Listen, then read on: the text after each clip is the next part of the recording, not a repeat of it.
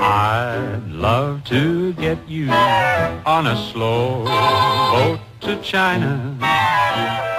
All to myself.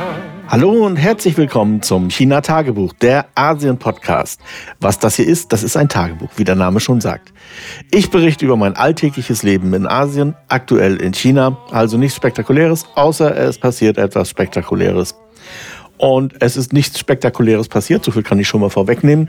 Außer, dass es mal wieder kalt geworden ist. Wir hatten Anfang der Woche noch so, also am Wochenende vor allen Dingen, ja, fast sommerliche Temperaturen, also sagen wir mal Frühlingstemperaturen, also so 22, 23 Grad. Und dann droppte das auf jetzt aktuell 4 Grad. Das ist dann schon wieder irgendwie unangenehm. Und man hört das vielleicht auch. Ich bin auch gleich ein bisschen heiser geworden. So ist das eben im Frühling das wird auch wieder wärmer. Ich denke mal, Ende der Woche ist es wahrscheinlich dann schon wieder auf halbwegs erträgliche Temperaturen. Und wir waren ein bisschen unterwegs in der Stadt. Das Frühlingsfest ist mehr oder weniger vorbei. Das, da gehe ich mal gleich drauf ein, wie das mit dem Frühlingsfest überhaupt so ist. Aber jetzt rein beruflich fangen oder haben die meisten am Montag angefangen zu arbeiten. Wieder. Aber tatsächlich geht das bis zum Laternenfest. Also das wäre dieses Jahr der 24. Februar. Und es zeichnet sich ab, schon seit mehreren Jahren, dass diese Phase des Frühlingsfestes auch immer weiter so ein bisschen ausgedehnt wird. Also ich habe jetzt schon erfahren, auch von ein paar Leuten, also ich arbeite schon wieder, aber ein paar andere eben nicht. Und ich habe da angerufen, so, nee, wir machen noch Urlaub, wir sind noch gar nicht zurück. Oder wo mir das auch aufgefallen ist bei Taubau. Ich brauchte dringend ein paar Sachen, habe was bestellt und die Bestellung ist bis heute nicht bestätigt. Und ich bin mir ziemlich sicher, nach dem 24. wird die dann erst bestätigt werden. Das ist jetzt kein Beinbruch, aber zeigt mir doch schon so ein bisschen, dass die Leute ihre Ferienzeit etwas ausdehnen. Ganz früher war das ja auch so. Also da war die Ferienzeit im Prinzip länger, aber nicht, weil man sich länger Urlaub genommen hat, sondern weil man einfach länger brauchte, um von A nach B zu kommen. Und es ist kein Quatsch. Zu jener Zeit, also so 2005, 2006 rum, haben viele Leute dann eben einfach auch gekündigt zu der Zeit. Die haben dann gesagt, nee, mit dieser begrenzten Zahl an Urlaub komme ich nicht aus. Also kündige ich und fange dann irgendwo neu an. Also das Jobhopping zum Frühlingsfest damals war echt nervend. Aber das ist heute nicht mehr so. Also ich glaube nicht, dass es noch sehr viele Leute gibt, die ihren Job kündigen, weil sie es sonst nicht schaffen zu ihren Familien. Aber die Ferienzeit dehnt sich so klammheimlich aus bis zum Laternenfest. Denke, in ein paar Jahren wird tatsächlich von Beginn Frühlingsfest bis zum Laternenfest frei sein.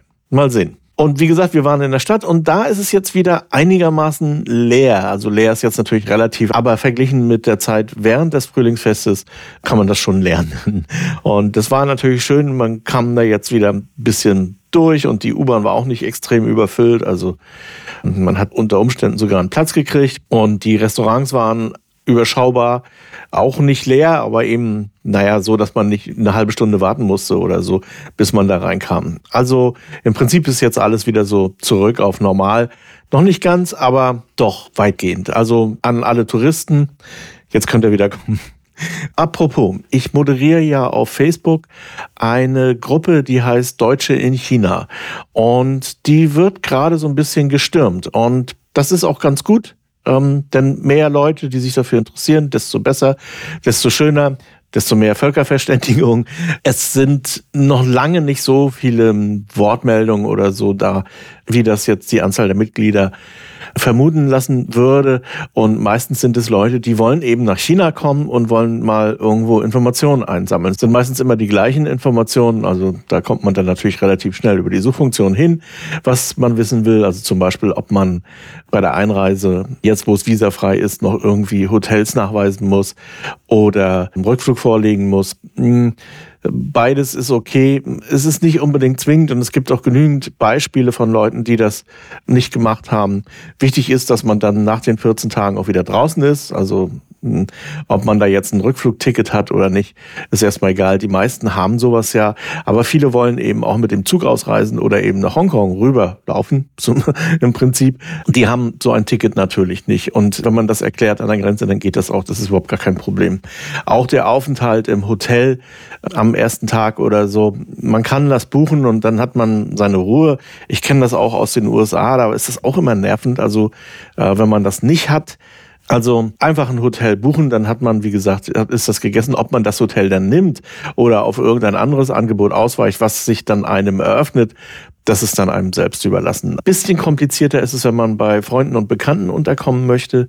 Es gibt eine Meldepflicht. Das heißt, äh, wenn man in China irgendwo einreist, muss man sich auch irgendwo anmelden. Also, wenn man allem Ärger aus dem Weg gehen möchte, dann bucht man eben so ein Dummy-Rückflugticket, das man beliebig umbuchen kann oder stornieren kann, beziehungsweise bucht dann eben so ein paar Hotels, die man eben auch kostenlos stornieren kann. Das sollte nicht das Problem sein, denke ich mir. Ja, und wir waren dann in einem Restaurant, das wollte ich eigentlich noch ganz kurz erzählen. Das ist ein ziemlich gutes Restaurant. Ich werde das mal verlinken in den Show Notes in Hanzhou. Ich würde schon sagen, es ist schon dicht dran an Sterneküche und ist auch preislich ganz schön teuer, wirklich teuer. Aber es ist unglaublich gut. Wir haben da so ein Tagesmenü genommen, das so empfohlen wird. Das hat, das hat jetzt für zwei Personen 240 RMB gekostet. Das ist für chinesische Verhältnisse schon relativ viel.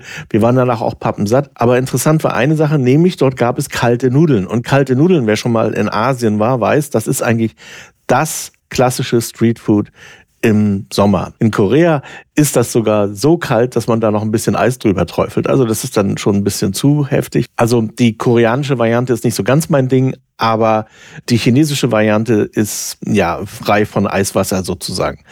In Deutschland würde man vielleicht sagen kalter Nudelsalat. Also das kommt dem schon ziemlich nah. Die Rezeptur ist ganz einfach. Man nimmt Nudeln. Ich nehme dazu hier diese Lanzo Lamien, die es frisch abgepackt im Supermarkt zu kaufen gibt. Man kann aber auch italienische Spaghetti nehmen oder meinetwegen auch deutsche Spaghetti.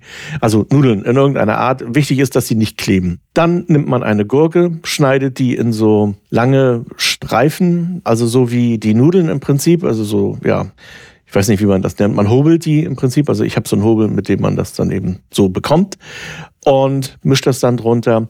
Dann natürlich Knoblauch, das darf in China nirgendwo fehlen. Eine Chilischote darf auch nirgendwo fehlen. Gehackte Nüsse. Ich nehme dazu Erdnüsse. Dann ein bisschen Sesam drüber. Das Ganze mit Sesamöl und Essig vermischen. Nicht zu viel Essig, also und auch nicht zu viel Öl natürlich so, gerade dass es eben glänzt. Also in Korea, wie gesagt, da schwimmt das dann so im Essigwasser, das ist nicht so mein Ding. Aber ebenso, dass es durchwürzt ist. Und dann noch ein bisschen Salz, wenn man will. Oder manche nehmen auch statt Salz Sojasauce. Aber Sojasauce finde ich immer ein bisschen doof, weil das dann so dunkel wird. Also ja, ist dann beliebig. Manche nehmen auch noch ein bisschen Peanut Butter und machen das. Oder statt gehackter Nüsse zum Beispiel. Auch das kann man halten, wie man will. Wie gesagt, ein bisschen grünes Zeug drunter mischen, damit es auch ein bisschen besser aussieht. Und dann den Kühlschrank und dann nach einer Weile kann man das dann eben kalt essen. Ist genau das Richtige für die Hitze. Und normalerweise kostet das ein Becher, weiß ich, so zwischen fünf und zehn Yuan, je nachdem, wo man das kauft. Und ja, es ist eben Streetfood, also die Nudeln sind natürlich abgeschreckt, aber man weiß nie so genau, mit was für Wasser oder mit abgekochtem Wasser oder eben nicht, weil unser Tapwater hier ist kein Trinkwasser. Ja, naja, gut. Also Streetfood ganz allgemein ist immer so eine Sache. Ich bin mir da in China, ich fühle mich da sicher. In Indien würde ich das auf keinen Fall machen. Und in manchen anderen Ländern auch nicht, aber so Taiwan, Singapur, China, Korea, Japan, überhaupt kein Problem. Also da kann man das auch ohne weiteres auf der Straße essen. Ist einfach eine Frage, wie picky man ist oder eben, ja, wenn man das nicht gewohnt ist, ist es vielleicht einem auch ein bisschen suspekt. In diesem Sterne-Restaurant hat es dann mal eben 60 Yuan gekostet. Wie gesagt, wir haben es nicht einzeln bestellt, sondern im Paket. Das ist natürlich schon eine Ansage. Also, aber dafür natürlich auch wiederum sehr gut zurechtgemacht. Und ich habe schon auch gemerkt, dass die ganzen Zutaten waren besonders. Also das hat wirklich dermaßen gut geschmeckt. Meine Güte. Ich lege ein Bild in die Show Notes. Was habe ich noch gemacht? Ja, ich habe drei Filme gemacht über das Biest, also die FPL, liegen bei YouTube, werde ich auch in den Show Notes verlinken. Da geht es um meine Kamera, also um die Filmkamera. Erstens, wie ich die ganze so zusammengebaut habe, das ist ja eine modulare Kamera. Zweitens, wie ich mir das Menü eingerichtet habe und drittens dann eben, wie mein Arbeitsablauf ist mit dieser Kamera. Wen das interessiert, in den Show Notes sind die Filmchen verlinkt. Ich werde diese Reihe wahrscheinlich noch ein bisschen erweitern später. Eins zum Beispiel über mein Grading, also wie ich die Filme im Einzelnen mache, wie ich die Farben zurechtbaue, beziehungsweise wie ich da am Einzelnen rangehe. Da kommen noch so ein, zwei Videos, aber ich muss mal sehen, wann ich das mache, denn das ist ja wirklich nur reines Hobby, dieser Kanal dort. Ja, und dann hatte ich vorhin schon erwähnt, das Laternenfest. Das Laternenfest ist dieses Jahr am 24. ist dann im Prinzip das Ende des Frühlingsfestes. Und alle diese Feste sind im sogenannten Mondkalender festgemacht. Aber das stimmt natürlich nicht. Denn der Mondkalender ist gar kein Mondkalender, sondern ein sogenannter lunisolarer Kalender. Das ist eigentlich so der Kalender, der früher auch in Europa, also in Griechenland jetzt im speziellen Falle üblich war und auch in vielen anderen Ländern heute teilweise noch genutzt wird. Was der Kniff ist, dass man die Mondphasen mit dem solaren Jahr kombiniert. Also mit äh, Tag- und Nachtgleiche, den dunkelster Tag, hellster Tag etc. Also diesen Sonnenlauf auch nochmal abbildet und das dann zusammen mit den Mondphasen kombiniert. Und diesen Kalender, den gibt es in China seit 1050 vor unserer Zeitrechnung, also ist schon ein Augenblick her, jetzt eben über 3100 Jahre und wurde immer mal wieder so ein bisschen abgewandelt, aber im Prinzip existiert er nach wie vor und er ist auch noch sehr dominant. Also viele Leute richten sich in vielen Sachen eben nach dem Mondkalender. Das ist natürlich auch klar, weil ja die Ferienzeiten, zum Beispiel das Mondfest und das Frühlingsfest, eben sich an diesem Kalender festmachen. Also die wichtigsten Feste jetzt sind, wie gesagt, Frühlingsfest, Laternenfest, dann Qingming, Drachenbootfest und Mondfest. Und alle die, wie gesagt, werden abgebildet durch diesen Kalender und folgen dann eben auch dem solaren Jahr beziehungsweise dem Mondjahr. Das Laternenfest fällt dann natürlich auch auf einen Vollmond und so weiter. Wenn man sich Mühe gibt, könnte man auch irgendwelche Entsprechungen in der westlichen Zivilisation dazu finden, also Qingming zum Beispiel oder sowas. Aber weiß nicht, ob das so ob das jetzt historisch seriös ist, dass man das irgendwie voneinander ableitet, also dass der Westen den von China übernommen hat oder die Griechen, eher nicht. Sondern das ist natürlich auch, und das liegt natürlich nahe, wenn man die Sonne zugrunde legt, ein Erntekalender. Und das ist ja eigentlich bis heute jetzt hier in Südostasien, beziehungsweise vor dem Klimawandel war ja das immer, weil man sich damit auch ganz gut so ausrechnen kann, wann der Monsun kommt, wann, was weiß ich, die Flut hoch ist oder eben nicht und so weiter. Also all diese Sachen lassen sich mit diesem Kalender für die Bauern relativ einfach nachvollziehen. Und entsprechend ist das natürlich, ja, in, was weiß ich, in Burma, in Laos, in Vietnam, in China, im Süden vor allen Dingen natürlich und dann aber auch später kam das dann auch nach Korea oder nach Japan ein Kalender, an dem sich die Bauern orientieren. Also das ist die Funktion dieses Kalenders eigentlich ja von Anfang an gewesen. Und es ist, weil das habe ich auch öfter mal gehört, dass manche denken, das wäre irgendwie so ein Feng Shui-Quatsch, also irgendwie so Aberglaube. Nee, nee, also dahinter stecken schon richtige astronomische Daten, die auch ermittelt werden müssen. Und das Ganze wird dann natürlich angereichert mit Tierkreiszeichen und mit den chinesischen Elementen. Also das Jahr wird eingeteilt in die verschiedenen Elemente. Wenn man sich das mal wegdenkt, dann ist das eigentlich schon ein ziemlich wissenschaftlicher Kalender, der aber natürlich an verschiedenen Stellen so ein bisschen laggt und deshalb auch einige Kniffe braucht, um den dann wieder auf die Spur zu bringen. Also das macht man natürlich mit unserem aktuellen Kalender ja auch, dass man mal einen Schalltag einführt oder sowas. Also so hundertprozentig perfekt ist das nicht, weil so ganz perfekt dreht sich ja die Erde auch nicht um die Sonne, beziehungsweise um sich selbst. Warum ich das erzähle, weil ja eben viele Leute sagen, ja, Mondkalender und so. Und dann kommt da eben häufig so ein ESO-Scheiß irgendwie bei Vollmond irgendwelche Kackhörner eingraben und dann darauf hoffen, dass die Ernte gut wird oder so. Das ist alles Quatsch. Natürlich ist das Quatsch. Das hat mit dem Mondkalender auch rein überhaupt nichts zu tun. Und sowas bringt mich auch immer schon leicht auf die Palme, dass man da irgendwas hineininterpretiert, was einfach nicht drinsteckt. Qingming ist übrigens auch ein ganz interessanter Tag. Das ist der Totengedenktag oder eigentlich heißt er auch sowas wie Grabausfegen Tag. Ähm, da ziehen die Leute zu den Gräbern und ähm, ja, lassen sich da gut gehen. Also trinken, machen ein bisschen Feuerwerk, essen und so. Manche finden das komisch, aber ich finde es gar nicht so komisch und es ist auch nicht so ganz ohne vergleichbare Sachen. In Mexiko gibt es das zum Beispiel auch und in vielen anderen Ländern auch. Also dieser Totengedenktag muss nicht immer so sein wie in Deutschland zum Toten Sonntag. Also der muss nicht so getragen sein. Der kann auch mal lustig sein oder fröhlich. Ähm, zumal das ja dann schon im Frühling ist, also irgendwann im März, April. Und dieser Tag signalisiert dann auch das Ende der ersten Teeernte. Und wer sich ein bisschen mit Tee auskennt, ah, ich muss mal einen YouTube-Kanal verlinken von einem Tee-Experten, My Leaf.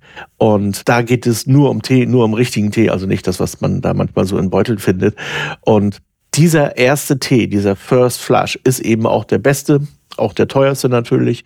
Und bis zu diesem Tag lohnt es sich dann eben auch hier zum Beispiel in Hanzo in die Teeberge zu ziehen und dort zu fotografieren und das aufzunehmen, wenn die Leute da die Teeblätter picken. Man kann das übrigens auch selber machen, wird sogar als Tourismus-Dingens angeboten. ja, weiß ich nicht, ob das so interessant ist. Ist auch egal. Also auf jeden Fall, in dieser Zeit sind die Teeberge voll mit Pflückerinnen, auch mit vielen Touristen und Fotografen, aber vor allem auch eben mit Leuten, die Tee kaufen. Das ist wirklich ein ziemliches Event. Also so um oder bis Qingming. Qingming selber ist dann, ja, wie gesagt, eine andere Geschichte. Ja, und um jetzt den Zirkel zu schließen und auch fertig zu werden. Ich habe heute echt ein bisschen noch zu tun. Wenn ihr nach China kommen wollt, zum Beispiel zu so einem Ereignis, das lohnt sich. Das lohnt sich wirklich. Es ist noch nicht so ganz warm, also es ist eventuell sogar noch kühl. Manchmal kann man zu dieser Zeit schon so mit T-Shirt draußen sitzen. Manchmal muss man aber eben auch eine dicke Jacke anziehen. Das ist ungewiss. Aber solche Sachen wie Qingming oder eben dann auch Drachenbootfest, das lohnt sich schon. Es ist dann natürlich voll, aber kommt einfach her. Und es ist ja einfach. Ihr setzt euch ins Flugzeug, kommt her und fertig ist der Lack. Also noch einfacher geht nicht. Und wenn ihr Fragen dazu habt, dann entweder hier reinwerfen oder eben auch nochmal in die Facebook-Gruppe Deutsche in China. Ich habe leider keine Ahnung, wie man eine Facebook-Gruppe verlinkt. Falls jemand weiß, wie das geht, bitte mal her mit der Info. Aber man findet das auch. Deutsche in China. Dann einfach die beiden Fragen beantworten, warum und ob man mit den Bestimmungen einverstanden ist oder nicht, also mit den Regeln. Und wenn man die beiden beantwortet hat, dann ist man in der Gruppe drin. Und wie gesagt, das wird gerade so ein bisschen gestürmt und da gibt's mittlerweile auch allerhand Informationen und erste Erfahrungen von Leuten, die visafrei nach China eingereist sind. Es waren sicherlich auch einige dabei, die während des Frühlingsfestes hierher gekommen sind. Das würde mich ja mal interessieren, wie die darüber denken oder was die darüber schreiben, weil das ist ja doch schon irgendwie eine eingeschränkte Zeit. Also nichts hat auf, alles ist irgendwie geschlossen und es ist extrem voll beziehungsweise extrem leer. Also es ist keine normale Zeit. Ja, also wenn ihr da Erfahrung habt, auch das gerne. Überhaupt jederzeit ähm, können hier auch gerne mal O-Töne reingeworfen werden. Ich habe das jetzt in den letzten Tagen nicht so verfolgt, das Ganze, aber immer gerne her damit. Wenn jemand ein Thema hat, das mit China zu tun hat, dann werde ich das hier natürlich auch gerne vorstellen. So, das wäre es soweit und bis zum nächsten Mal. Bye bye. Und jetzt kommt Reklam. HC Andersen. Zu reisen ist zu leben. Mit Solarenergie von Eco Worthy. Ob Vanlife, Tiny House oder Camping. Eco Worthy, dein Partner für Solarenergie eco-wazi.com.